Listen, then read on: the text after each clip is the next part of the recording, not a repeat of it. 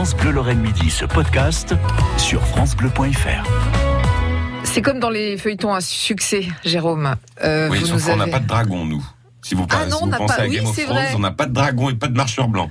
Hier, ce vous n'est nous avez pas- annoncé. Hein, oui. Oui, Yolande. Oui. Yolande est un nouveau personnage dans euh, la lignée des ducs de Lorraine, parce que d'abord c'est pas un duc, c'est une duchesse. Oui. Oui. Mhm. Parce que Nicolas Ier est seul du nom, Mhm. duc de Lorraine, aux alentours du 15e, vous me corrigerez, 16e, je sais plus. Mhm. Ouais, au carrefour du 16e. ouais. Est mort jeune, vraisemblablement empoisonné, euh, sous la Oui, tour euh, de la commanderie même. à Nancy. C'est quand même un peu, c'est- c'est c'est vrai qu'on dirait un peu une série télé, hein. Le, le gars, 25 ans, beau gosse. euh, Bon, d'accord, il a raté la conquête de Metz. Il s'est fait gauler à l'entrée de Metz. Mais enfin, il a quand même tout essayé. Puis, 25 ans, ça veut dire qu'il serait capable d'y retourner. Ah oui, Ah oui, totalement. à 25 ans, on peut Ah oui, se oui, planter une fois, deux fois. Euh, et là, il meurt euh, en sortant de l'église de la commanderie, donc il reste la tour. Bah, on pense qu'il a été, comme on dit à l'époque, enherbé. Alors on ne sait pas trop par qui. Ça pourrait être les Messins qui euh, se, bah, se serait dit un peu la même chose que moi, c'est-à-dire que il est venu un premier coup, il pourrait peut-être revenir un deuxième coup ou un troisième coup. Ça pourrait aussi être euh, euh, Louis XI, hein, qui est quand même quelqu'un de pas net, euh, un peu spécial, le roi de France. Vous voyez, en plus il a un côté un peu Araignée. Ouais, on l'appelle l'universel aragne. euh, C'est quelqu'un qui, qui complote beaucoup. Donc bon, voilà. Faut avoir le bras long quand même pour aller empoisonner un, un duc de Lorraine chez lui. Bah pas tant que ça, parce que vous trouvez toujours quelqu'un. Alors déjà, il faut quand même rappeler que le poison, c'est quand même une vieille tradition euh, politique. Hein. Euh, le- les plus forts là-dessus étaient les Romains.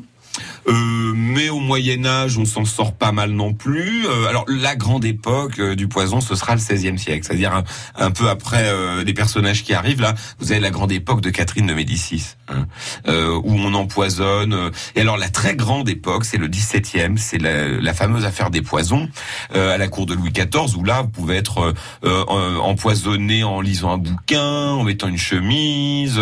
on vous empoisonne pour hériter plus vite, pour aller avec son Enfin, vous voyez, c'est quand même un peu, euh, euh, voilà, le poison, c'est pas non plus un truc complètement rare. Alors, ils ont des trucs et des astuces.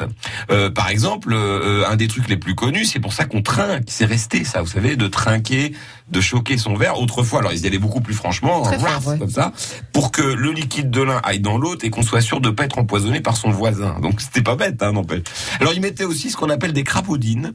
Euh, ça, ça se faisait beaucoup. Alors, c'est des espèces de mémoire, c'est des, des espèces de glandes de crapaud qui ressemblent à des dents un peu.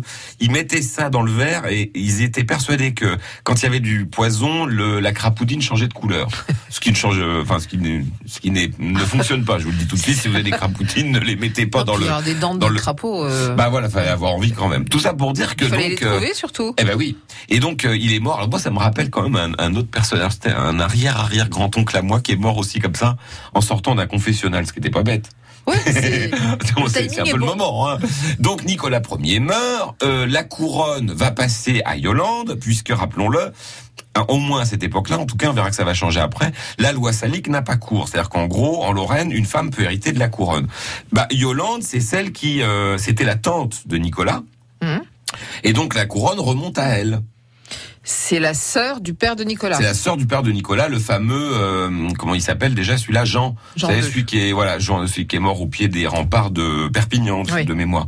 Euh, donc euh, Yolande prend la couronne et alors elle elle fait un coup qui va avoir lieu deux fois dans l'histoire de la Lorraine. Elle la prend et elle la rend. Ah. Alors il y en a un qui fera ça euh, de manière vraiment malhonnête, c'est euh, François. Euh, on parlera, c'est dans une centaine d'années que ça va se passer. Euh, Ça sera d'ailleurs le début de la guerre de 30 ans chez nous. Le gars la prend pendant une semaine, il rembourse toutes ses dettes avec le, le titre de duc de Lorraine, puis il la donne à son fils.